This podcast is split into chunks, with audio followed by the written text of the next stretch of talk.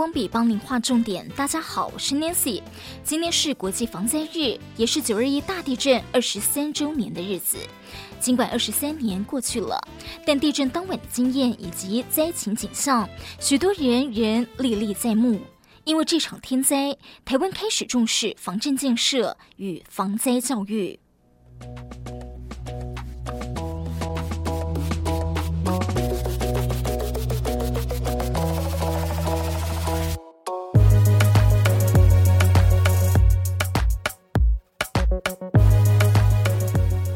九九九年九月二十一号凌晨一点四十七分，惊天动地的一百零二秒，全台都感受到明显摇晃。瑞士规模七点三强震，震央在南投集集镇，造成将近十万栋房舍倒塌，带走两千四百一十五条人命。慈济年鉴记录，大地震后，全台慈济志工迅速启动援助，等不及天亮。摸黑到灾区，即使交通受阻、家里受灾，都挡不住救人的急切。职工们在断垣残壁中找寻生机，在惊畏恐惧之余，给生还者医疗、饮食照顾与心灵抚慰。慈济各分会联络处涌进来自各地的职工与满怀爱心的民众，帮忙搬运物资，包括捐的睡袋。毯子、现金提供的车辆、帐篷等等，慈济基金会花莲本会也从地震隔天起拨出一亿六千万，供灾民作为应急金与购买发放物资等。上人指示，现在仓皇逃出来的人身上一无所有，最需要的是一笔急难救助金，让受灾者得以应急。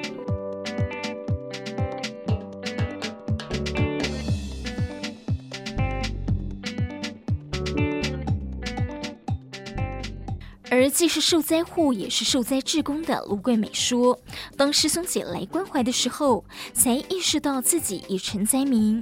做慈济让我忘了自己也是灾民。”另外，集集镇的慈济委员林胜半搂半推的救出婆婆。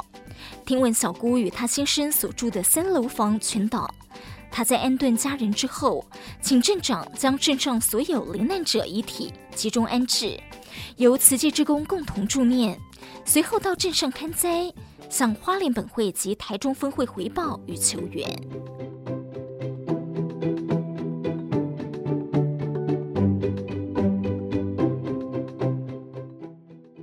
除了灾变现场关怀，各社区志工也分组前往医院、殡仪馆，为访伤患或为往生者助念、抚慰家属。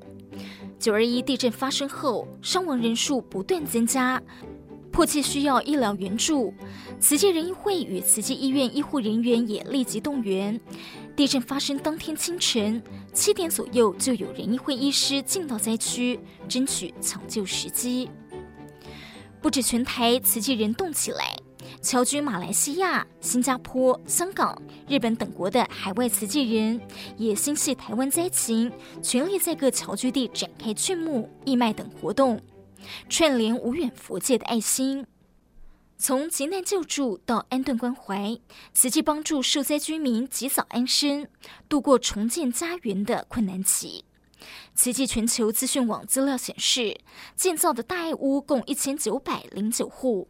而希望工程帮助孩子尽速恢复正常学习，共重建五十一所学校。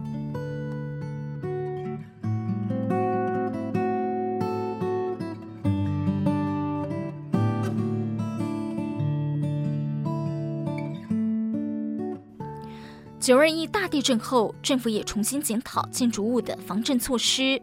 建筑安全履历协会创会理事长戴云发在期末新闻东森新闻网站上发表了一篇文，提醒民众地震过后应该积极检查自家房子的状况。民众可以针对家里大柱大梁检查，看看有没有出现四十五度裂缝，也要特别注意低楼层的结构状况。千万不要轻忽了地震对建物造成的损伤，可以依循以下三个步骤来为住家结构进行简易鉴检：一、观察整栋大楼的外观是否有异常歪斜。呈现状况，门窗是否有挤压变形，墙壁、梁柱有无裂损；二、大楼柱子是否有严重裂缝，是否有混凝土剥落或者钢筋外露等现象。只要是结构没有被装潢遮蔽的地方，像是公社大厅、楼梯间、地下室、地下停车场，都应该要检查一遍。但不是自己家里没问题就安全喽。低楼层的一到二楼是最应该检查的地方，因为像是台南的维冠金龙大楼、花莲云门翠堤大楼，都是低楼层出状况，导致坍塌或者倾斜。第三，住家大梁、大柱或是剪力墙、抗震墙有无斜四十五度角裂缝。但并不是所有墙面上的裂缝都需要担心，主要要查看撑起房屋结构的梁柱是否有受到地震影响，或是看墙面大于二十五公分厚的剪力墙是否有出现斜四十五度角的裂缝，若有，建议请专业的结构相关技师勘验。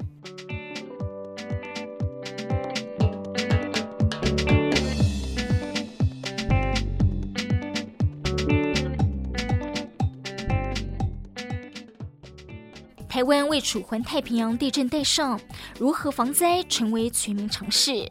联合报在十九号报道，消防署指出，地震发生时，最重要是保护头部、颈部，避免受伤，应该立即踩趴下、掩护、稳住，躲在桌下或者墙角。而如果在室内，要先保护自己，而不是慌乱逃出户外。若在户外，尽可能放低重心蹲低，拿起随身物品保护头颈部。再来，若是在床上，可以继续待在床上，随手拿起枕头保护头颈。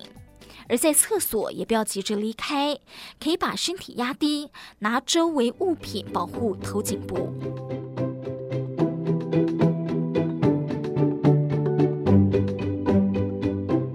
强化民众自主防救灾的能力。内政部在二零一八年制定发布防灾式培训及认证管理要点，在各县市展开推广。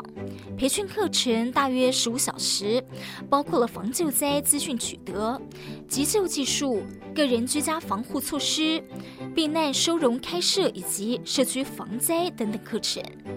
也需要经过学科以及急救技术测验合格，而最终目的是平常可以自主协助家庭、社区以及公众场所推动防灾活动，以及协助政府进行防灾宣导推广。当灾害发生时，可以自助互助，有效降低灾害伤亡与损失。而慈济也将防灾式的培训列为慈善工作的重要一环，持续在各地开课。培训心血，共同守护家园。新闻工笔提供您观点思考。